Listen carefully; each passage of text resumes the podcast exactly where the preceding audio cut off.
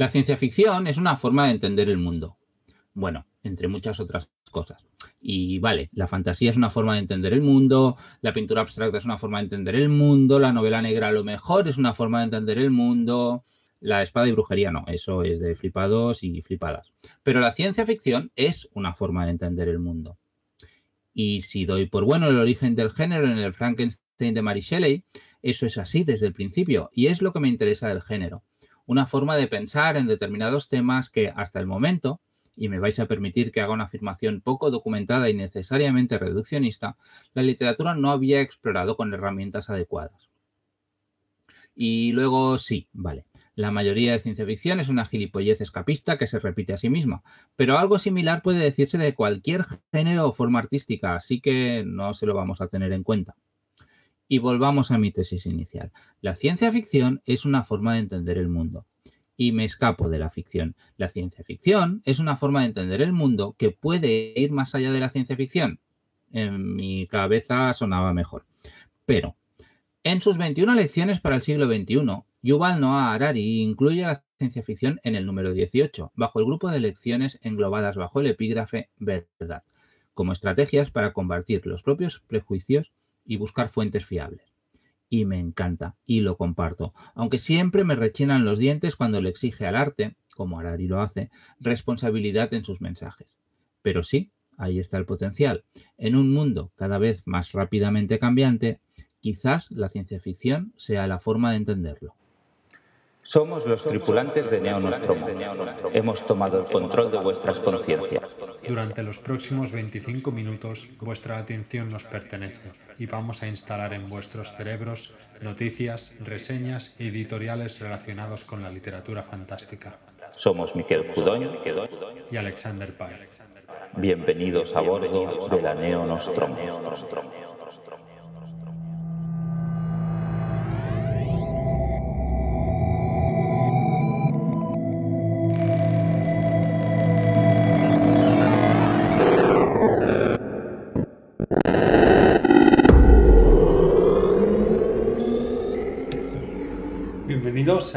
Nostromo 31. Tras este interesante, polémico y curioso editorial de Miquel, damos inicio a un nuevo programa. Recordad que en este programa, en el Neo Nostromo, en esta nave, no nos hacemos responsable de las opiniones. Nuestras opiniones son nuestras y de nadie más. En el programa de hoy eh, habrá dos reseñas, además del, editorial que acabáis de escuchar. Eh, una será eh, Així per la guerra del temps, o en inglés, cuyo título es This is how you lose the time war, de Amal El Motar y Max Glasson. Y la reseña que haré yo, que es de To Be Taught If Fortunate, de Becky Chambers. To Be Taught If Fortunate, título que no voy a traducir, eh, es un título que es un libro que llegó el año pasado eh, como bueno, la nueva novela de Becky Chambers. ¿no? Este libro no tiene nada que ver con su serie de La Peregrina o Wayfarers en inglés. Es una novela corta de unas 150 páginas más o menos de ciencia ficción autoconclusiva. Y este es uno de los libros de ciencia ficción que más me ha marcado en los últimos años. Es posible que comenzar una reseña con una declaración así pueda sonar esperpéntico y quizá ponga el listón muy alto y más aún incluso, quizá perjudique al libro. Pero es así como lo siento. Este libro tiene todo lo que le pido a una novela de ciencia ficción especulativa. En resumen, To Be y Fortunate tienen lugar en una continuidad muy similar a la de la Tierra, pero en un futuro más o menos cercano. Sigue de cerca a un equipo de cuatro astronautas. Eh, en este punto iba a decir cuatro astronautas científicos, pero en un contexto actual esto sería redundante que salen en una misión de exploración espacial que les llevará 50 años de, distancia y que tendrán lapsus de 14 años en las comunicaciones. Es decir, que cuando les envíen un mensaje desde la Tierra tardará 14 años en llegar hasta ellos. La organización que pone en marcha esta exploración, y esto es importante, ha recibido todos los fondos a través de donaciones y pretende ser una exploración no invasiva, es decir, observar, analizar, pero no modificar ni contaminar. De hecho, en el libro se, deja muy claro que los astronautas como científicos no van a colonizar el espacio, van a observar. El libro especula sobre posibilidades orgánicas para un viaje de tal envergadura, modificación genética artificial para aguantar altas radiaciones, temperaturas extremas, atmósferas tóxicas o gravedades distintas. Esta tecnología se llama somaforming que yo he traducido como somaformar. Pequeña nota, el soma es el cuerpo de una neurona o la totalidad de la materia orgánica de un ser vivo. Es decir, soma más eh, transformar. Con la somaformación, los astronautas pueden alterar su propia biología dependiendo del destino de su viaje y de los destinos de los distintos mundos que visitan. Ariadne O'Neill, Elena Queseda Cruz, Jack Poe y Chikondi Daka son estos cuatro astronautas que acaban siendo una familia con lazos muy estrechos. De nuevo, la especialidad de Chambers, las relaciones interpersonales, tan de aquí pero tan de allí. ¿Os imagináis un viaje de estas características, encerrados en naves y cabinas claustrofóbicas con las mismas tres personas durante tantísimos años? Esto es algo que siempre me ha fascinado, por ejemplo, de la alunización, esos astronautas metidos en el Apolo 11 durante días en medio de la negrura. El libro está lleno de xenobiología y de sentido de la maravilla. Peggy Chambers especula con las posibilidades de la astrobiología, ya sea con hongos, con, con plantas perdón, y otros organismos, en un magnífico ejercicio de imaginación. Y no solo va de ciencia el asunto, la novela está cargada de mensaje político y social. Sin ir más lejos, y os lo explico con un ejemplo. Un buen día los astronautas dejan de recibir actualizaciones sobre el, estado social y político de la Tierra. ¿Y si la organización ha tenido que cerrar sus puertas? ¿Y si ha ocurrido algo grave en la Tierra?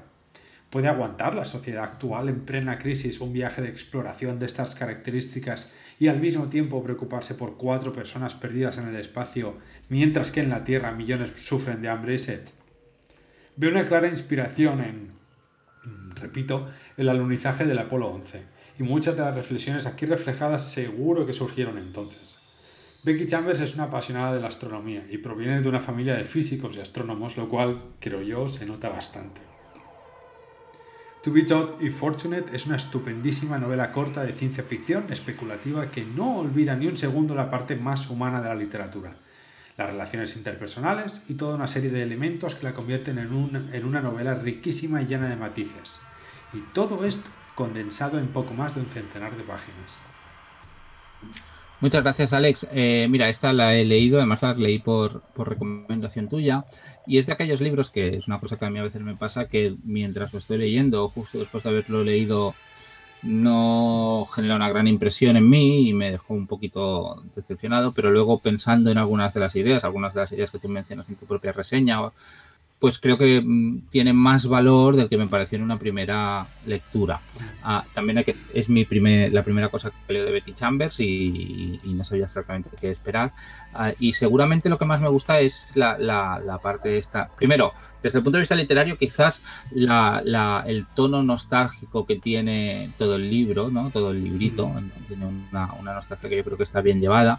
Los personajes son interesantes y desde el punto de vista de ciencia ficción de Novum, lo del Soma formar me parece de tremendo, me parece, no, quizá no es el, no, no, o sea, lo he visto en otras veces, no, a lo mejor no, no tratado de esta manera, pero la idea no es nueva, pero creo que la trabaja muy bien y lo adapta muy bien a cada uno de los episodios que va narrando, ¿no? Mm. Y luego está la especulación sociocientífica que tú dices, que bueno, que, que me recuerda un poquito, quizás lo que plantea Interstellar, ¿no? Después se va por otros derroteros, pero también plantea un poco lo mismo. Con los problemas que tenemos en la Tierra, vale la pena explorar el espacio, ¿no? Y es un poco una oda la necesidad de este tipo de investigación, que según en qué ámbito estuviéramos, hablaríamos de investigación básica, en este caso, pues investigación del espacio. Bien, yo creo que es, que es interesante, ¿no? Y que además la Becky Chambers siempre se asocia a esta nueva etiqueta que hay quien la discute. No, no lo digas, no lo digas, no lo digas. No lo digo, vale, no lo voy a decir, no lo voy a decir, pero me parece interesante, ¿no? O sea que es ciencia ficción positiva. Hay proyectos sobre esto. Ciencia ficción positiva. Sí, el proyecto Hieroglyph este que auspician Neil Stephenson y otros de intentar, eh, vale, está muy bien que hagamos advertencias y hagamos distopías, pero a lo mejor también está muy bien que hagamos ciencia ficción que recalque la importancia de algunas cosas o, la parte positiva o el impacto positivo que puede tener la ciencia, ¿no? O sea, no, tiene por qué todo ir mal. Estos días parece que tenga que ser así, pero a, lo mejor no es, no es la manera, ¿no?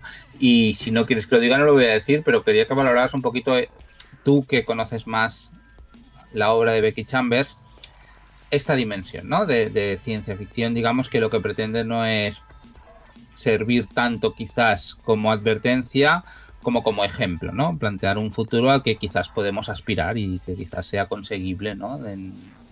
gracias a la ciencia. Es que esto, esto es algo, yo entiendo que hablas del, del Hope Punk, pero esto es algo que, que en, el, anterior episodio comentábamos y para mí el, tema de las etiquetas eh, carece mm. completamente de interés y esta precisamente es de las menos interesantes para mí, es una sub, sub, sub, sub, sub etiqueta que, bueno, es muy poco interesante en mi opinión.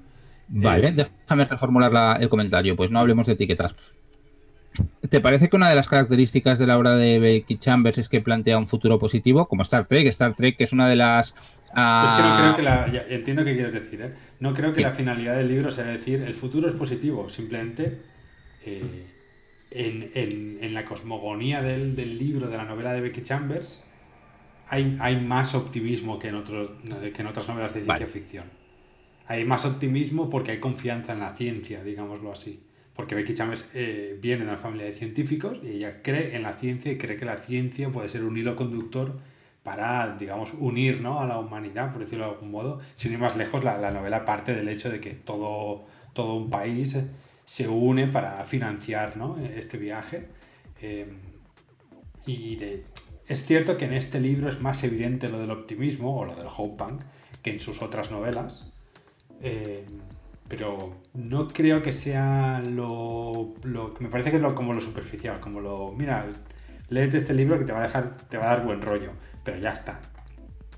Lo interesante para mí es lo, otras cosas que, con las que especula el libro y otros temas que trata en, la propia novela que más el hecho de, sí, sí, es buen rollera. Pues vale. Simplemente me parece una etiqueta muy, Vale, vale, no, no, me parece bien. Ya te decía el episodio anterior, ¿eh? que a mí el tema de las etiquetas me interesa mucho, es de cierto escepticismo, pero es verdad que me fascina, ¿eh? y, además entiendo el, motivo por el cual, el motivo comercial por un lado, pero también entiendo el... Que pero yo igualmente no he escuchado nunca a Becky Chambers ni a, ni a nadie de su entorno comercial decir que escribe Hope Punk. Es una etiqueta que le han puesto lectores o críticos o blogueros que han dicho Becky James escribe Hope y es como nuestra punta de lanza del Hope Pues vale. Vale, vale. Sí, sí, es el de digo, es este algo que a mí no me, no me, interesa mucho en realidad. Hay gente que sí que le interesa más y hay un montón de artículos por internet, pero a mí no me, no me llama mucho la atención, la verdad. Vale, no tengo muchos más. No, bueno, no tengo ningún comentario más. Pues, pues nada, te, te dejo que hables de cosas. Vale, pues yo, igual que Alex, esta vez voy a hablar de un libro que, que también es que también es breve, ¿no? Es una novela corta y que además, en este caso veremos que en traducción al español no hay, pero sí que la hay en catalán, ¿no? De hecho, bueno, ya veréis, ¿eh? este mes tan raro, la editorial catalana Maimes Libras ha publicado uno de los libros que más han ido dando que hablar en el fandom anglosajón durante este último año.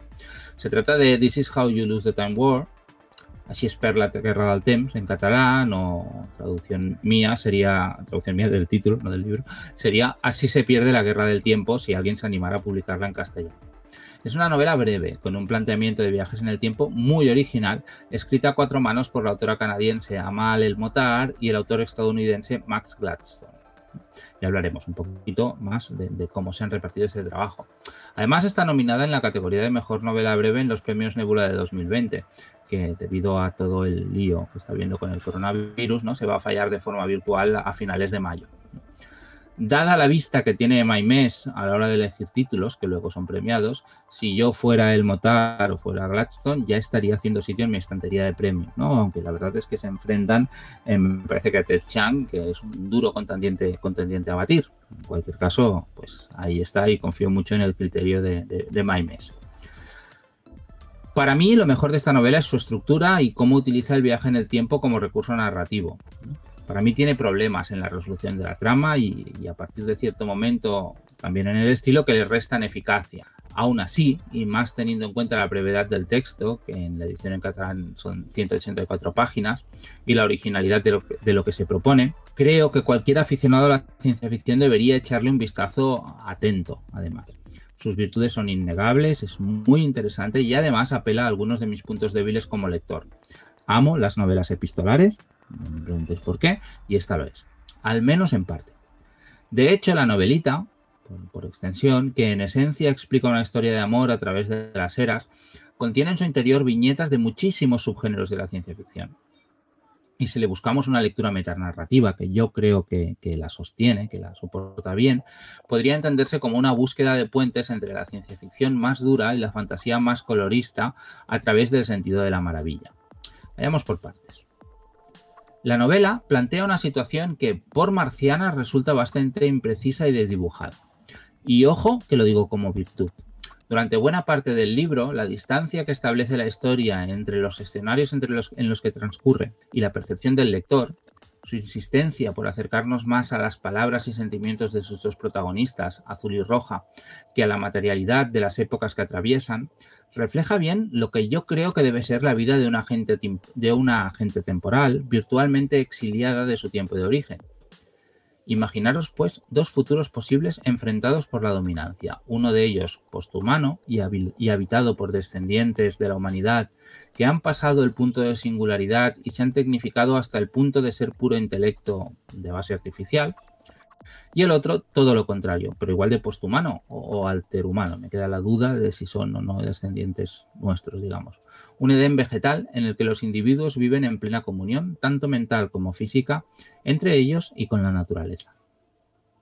La guerra que mantienen consiste en manipular pequeños detalles de las, de las diferentes líneas temporales en cada época para conseguir obliterar el futuro rival y garantizar la propia existencia un asesinato aquí, una revelación allá, un, descubrimiento un poquito más allá al lado. Son pequeñas manipulaciones de la estructura de dominós del tiempo para intentar conseguir el patrón que cada una de estas facciones desea. Cada una de las dos protagonistas, azul y roja, pertenecen a una de las facciones y llegan a saber la una de la otra a través de las consecuencias de sus acciones. La novela comienza con el principio de una relación epistolar prohibida en la que de forma alternativa vamos a ir leyendo los mensajes ocultos y encriptados, y no os podéis hacer a la idea de lo ocultos y de lo encriptados que pueden llegar a estar, que se dejan la una a la otra, y cómo se van influyendo mutuamente. Si sus, si sus facciones descubren esta relación, bueno, muerte.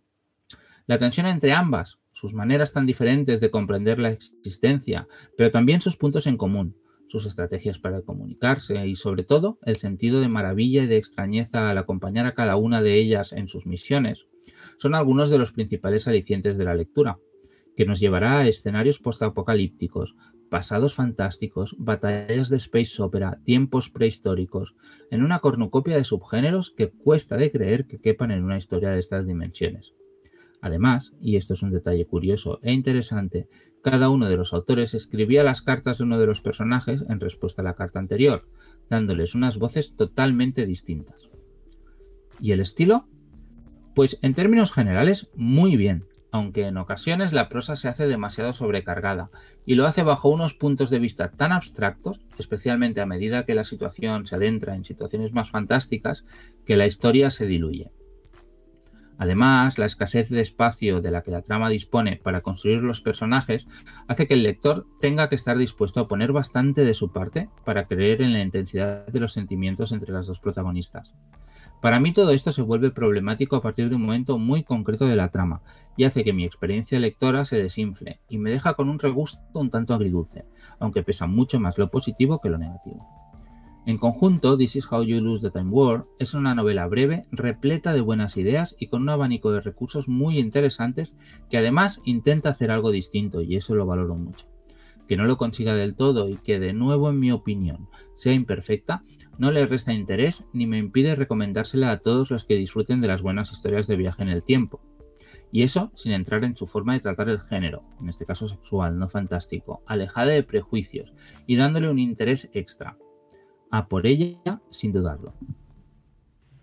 Bueno, dos cosas. La primera de todas es que la novela no compite con, o sea, sí compite con Ted Chiang en, novela corta, pero además también con, con eh, Jelly Clark, que es un, es un autor que lo está petando mucho. Simplemente quería, quería eh, recalcarlo, me parece interesante. Lo segundo es eh, que también me he leído el libro, en mi caso no lo he leído en inglés, que creo que de hecho tú también. Aunque el libro sí, está. he ido comparando la traducción y el original, sí. Y a mí me gustó mucho, me dejó una sensación muy, muy interesante de, al acabarlo de leer. No sé, tú dices que te dejó una sensación agridulce, a mí me dejó la sensación de, ostras, he leído algo muy bonito muy original y muy bien escrito. Es cierto que hacia el final el libro pierde un poquito el ritmo y se diluye un poco el, estilo quizá en la trama, pero yo creo que aguanta bien el, viaje, además es, es, un libro muy breve, muy, muy corto. De hecho, en este podcast hemos reseñado dos libros cortos. Y no sé, me parece muy, muy, muy recomendable y, como has dicho al principio es una de esas apuestas de Maimes que sabes que, que, bueno, que tienen buen ojo y que si no gana premios va a estar nominado a todo, que de hecho ya lo está. Y en general, de hecho, son dos autores, ¿no? Tanto Amal El Motar como Max Gladstone, que individualmente son súper interesantes. Y, no sé, una novela escrita a cuatro manos que además parece que, una... O sea, evidentemente uno de los personajes lo ha escrito un autor y el otro el otro, pero que de hecho en la traducción esto es muy interesante porque también un traductor ha traducido a uno de los autores y otro a otro para mantener esta dualidad de estilos. Incluso la, el diseño lo han, lo han, hecho dos diseñadores eh, distintos que han unido. No sé, está, está, muy chula también el, proceso de edición del libro. Y lo que quería comentar es simplemente eso: que, que parece un libro original, distinto a lo que se está haciendo dentro del género y que, bueno, es atrevido. Es cierto que a mí me dio la sensación de que se contenía, que podría haber, haberse desatado mucho más pero bueno, no le voy a pedir cosas a algo que no las tiene. Lo que tiene es lo que tiene y lo que hay que juzgar y me parece súper, súper interesante. Y un libro que, bueno, si leéis en catalán o estáis o, creéis que podéis leer el idioma, vale muchísimo la pena. Evidentemente si leéis en inglés, leedlo en original, lo siento muy mes, pero, pero si, si, os apetece leerlo traducido, la traducción es buena, la, la edición es muy chula y bueno, vale, vale mucho la pena, como, como comentaba Miquel. Sí, la edición es muy buena, es muy bonita y, realmente la traducción, yo que he estado comparando, la traducción es muy buena, la que vale la pena. Yo estoy de acuerdo contigo, ¿eh? el libro es suficientemente innovador y suficientemente interesante como para que lo positivo gane con mucho a lo negativo. ¿eh? Yo sí que me pasó esto, ¿no? Que llega un momento que pensé, mmm, con lo bien que íbamos. Mm. Em, pero a pesar de todo, me parece un buen libro y, entiendo a Maimes que lo haya publicado. O sea, creo que es un libro de los que han salido de ciencia ficción en el mercado anglosajón que, que, jolín, yo también hubiera recomendado que lo que vale mucho la pena. Mm. me suena haber leído, igual en la Wikipedia, ¿eh? no he ido mucho más allá, que, hay una hay plan de adaptarlo a medio audiovisual. No sé si serie, no sé si película. Es posible, pero claro, últimamente esto es un poco confuso porque las parece que las productoras están comprando todo para bloquear derechos, así que es un poco... Una cosa es que hayan comprado derechos, otra cosa que lo vayan a. Lo, veo, o sea, veo el potencial para que haya una historia muy chula en, formato serie. También pienso que sería extremadamente caro, ¿eh? Quiero decir que no sé si se va a hacer o no. Y no, sí que vale la pena decir. En la, en la novela no he ahondado en ello, aunque sí que lo he, dicho, ¿no? O sea, las dos protagonistas son dos mujeres que están enamoradas y no le dan ninguna vuelta a esto, simplemente es así, punto pelota. Quiero decir que no, no lo está planteando el libro al, menos a nivel de intrahistoria, no está planteando con ningún tipo de reivindicación de nada, ¿no? Leído desde nuestra época. Mucha normalidad, sí, sí. Exactamente. Eh, sí que leí una de las, me parece que era la autora, ¿eh? no estoy seguro, uno de los dos escritores, que decía que sí, que habían optado a los derechos, me parece que era Amazon, pero me podría equivocar, esto da igual, que lo que no estaba sujeto a negociación era el género de las dos protagonistas que se hacía eran dos mujeres que estaban enamoradas, punto pelota. No, no. Sí, sí. Interesante. En todo caso, a mí, a mí me interesa, no, no sé si estás de acuerdo ¿eh? con esto, a mí me parecía que eran dos mundos totalmente opuestos, ¿no? Uno de ciencia ficción hard y el otro eran casi elfos, ¿no? Y, eso era chulo. Sí, sí, a mí me parece, ya te digo, muy original y, no sé, muy evocador. Entiendo también la, la, decisión de cada uno hace algo y en cierto modo, en cierto modo muy lejano, me recuerda un poco a la relación que tenían Neil Gaiman y Terry Pratchett, que, combinaban sus mundos de, para, hacer, para hacer otros, bueno, un crossover, ¿no? Eh, salvando muchísimo las distancias, ¿eh? Sí, eh, sí, este no es humorístico ni es... No, no, no. No sé, es un libro súper recomendable y súper original que puede tener sus fallitos, pero creo que las virtudes sobrepasan a, lo negativo. Sí, sí, yo también, yo también. Me queda la duda, y no he investigado, igual es una duda fácil de solucionar, de sé que cada uno de los autores ha escrito las cartas de uno de los personajes, pero los capítulos entre carta y carta, ¿no? Porque en, realidad es llega un punto que esto cambia, pero durante buena parte del libro cada capítulo explica una serie de cosas y acaba con uno de los personajes que encuentra una carta del otro. Mm. En la parte esta más de historia, ¿no? no epistolar, no sé si también se mantiene que cada uno escribe algo o que los dos no sé. Ni idea, a lo mejor una cosa que a mí me interesa. A lo mejor ahí han hecho algo más de, de- de pulir estilo neutro, no sé. Puede ser. Vale, bueno. A saber. Nada más que añadir. Vale, pues como hacemos siempre, vamos a acabar con una frase, con una cita de algún libro y esta vez, igual que hizo Alex en el, episodio anterior, yo he elegido una frase de este libro, ¿no? De Así se pierde la guerra del tiempo. La traducción, pues la traducción oficial que existe es al catalán, la traducción de la cita al castellano es mía.